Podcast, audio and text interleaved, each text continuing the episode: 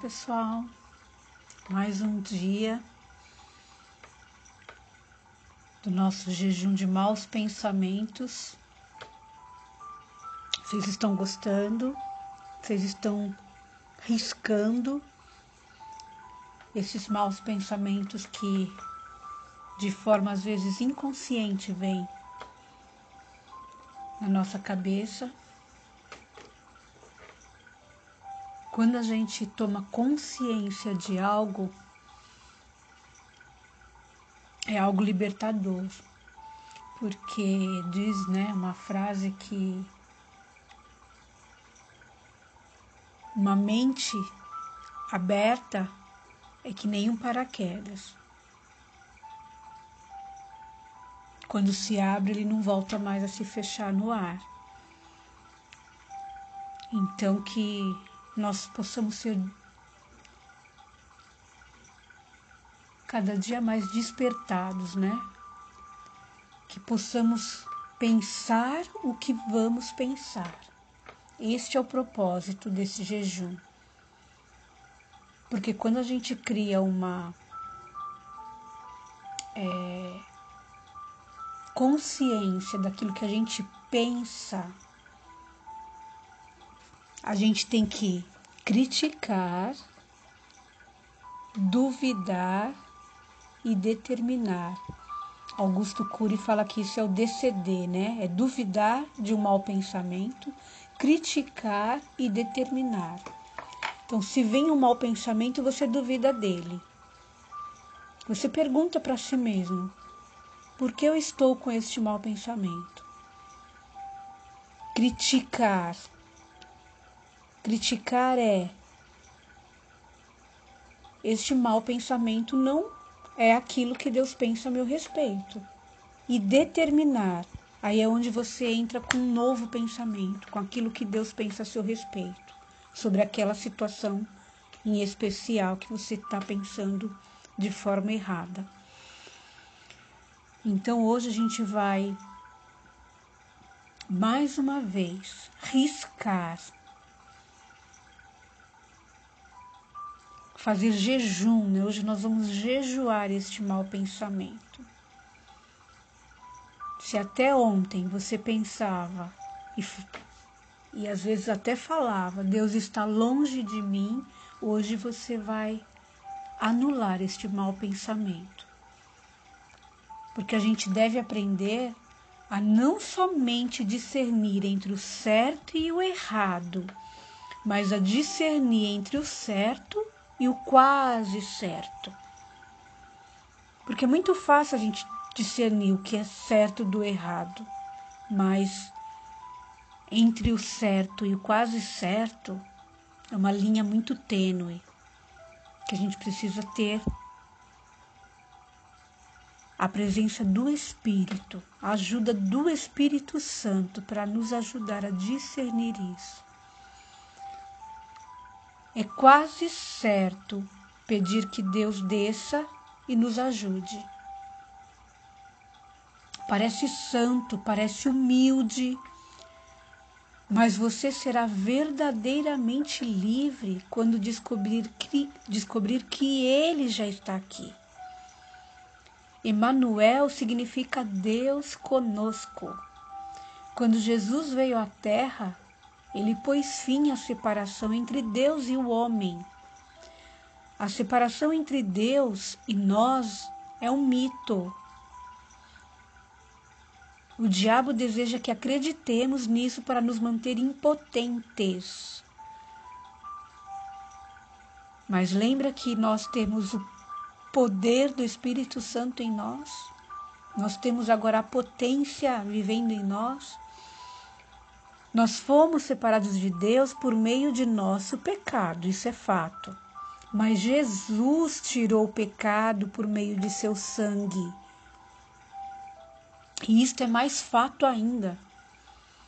Portanto, no momento em que nascemos de novo, não há mais separação.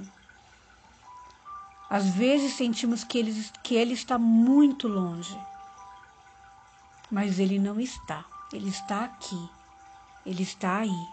E nada, existe uma frase, né? Que a gente diz que nada que você faça te aproxima mais de Deus. E nada, nada que você também não faça vai te aproximar mais de Deus. Pense que Deus é o teu Pai. E se você teve alguma experiência com o teu pai terreno, que não está permitindo você conhecer o teu pai celestial, peça ajuda para o Espírito Santo que ele vai te revelar, porque às vezes a gente coloca no nosso Pai Celestial os atributos do nosso Pai terreno. Então, se você teve uma experiência ruim com teu pai terreno, esqueça, esqueça toda esta experiência. Ressignifique isto. E começa a pedir para o Espírito Santo te mostrar quem é o Pai Celestial, quem é Ele, como Ele te ama. José, ele só chegou ao palácio quando saiu do poço, porque ele sabia do amor que Jacó tinha por ele. Ele era o mais amado. Jacó amava mais a José. A palavra de Deus diz isso.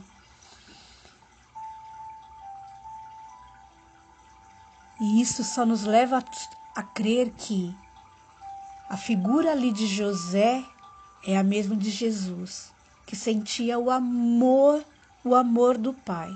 Por isso que Jesus foi à cruz por amor ao Pai, por saber o quanto o Pai o amava. E ele sabia que estava no coração do Pai.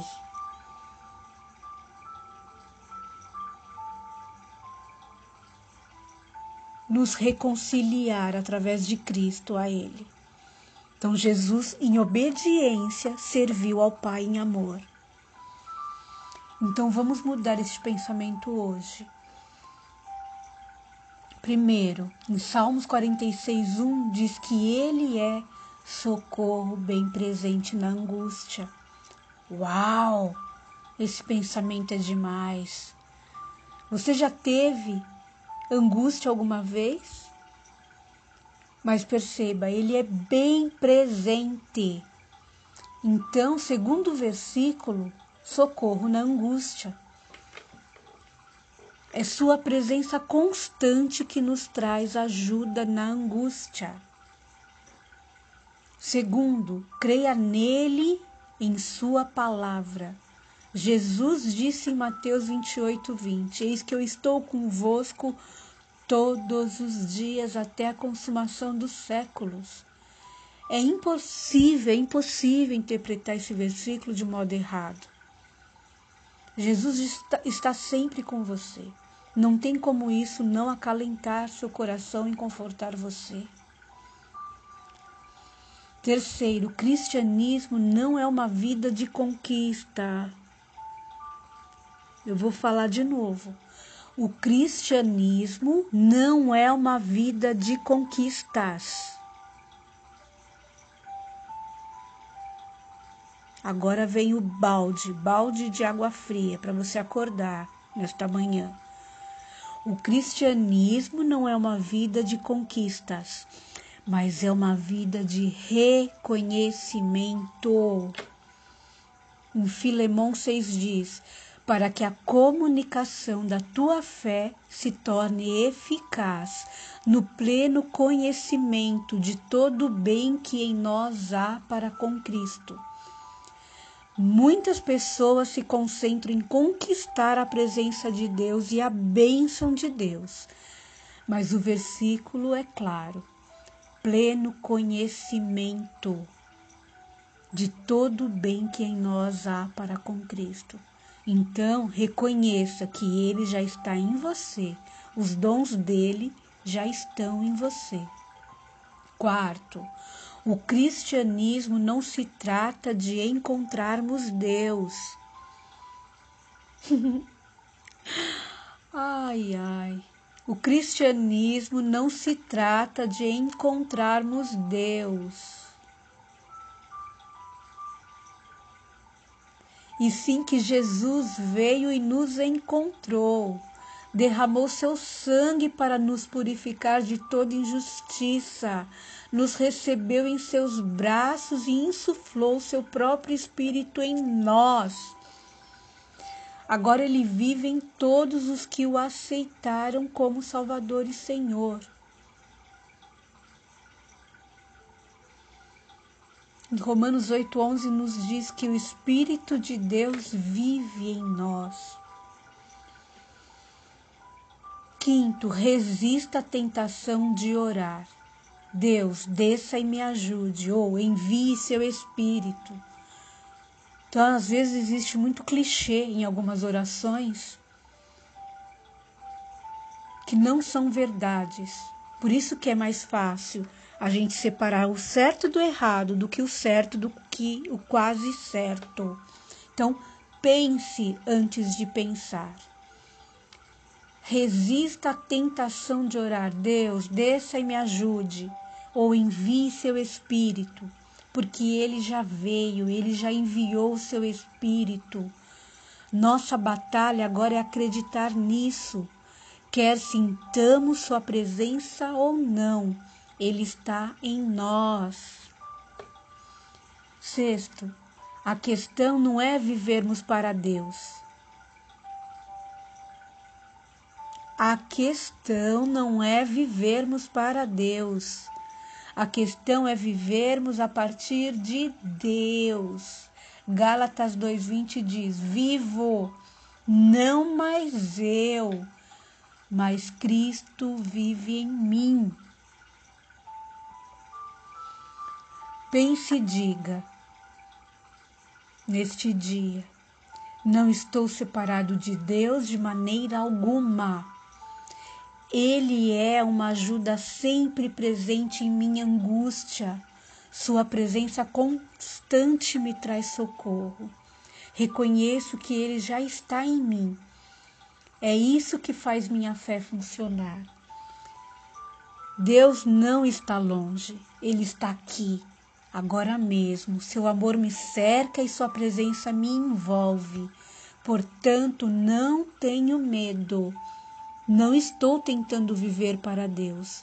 Estou vivendo a partir dele. O poder dele está em mim. A presença dele está em mim. O amor dele está em mim. E nada me pode separar do amor de Deus que está em Cristo Jesus meu Senhor. Amém? Faça um excepcional e abençoado dia. Aqui é a Neiva Diniz.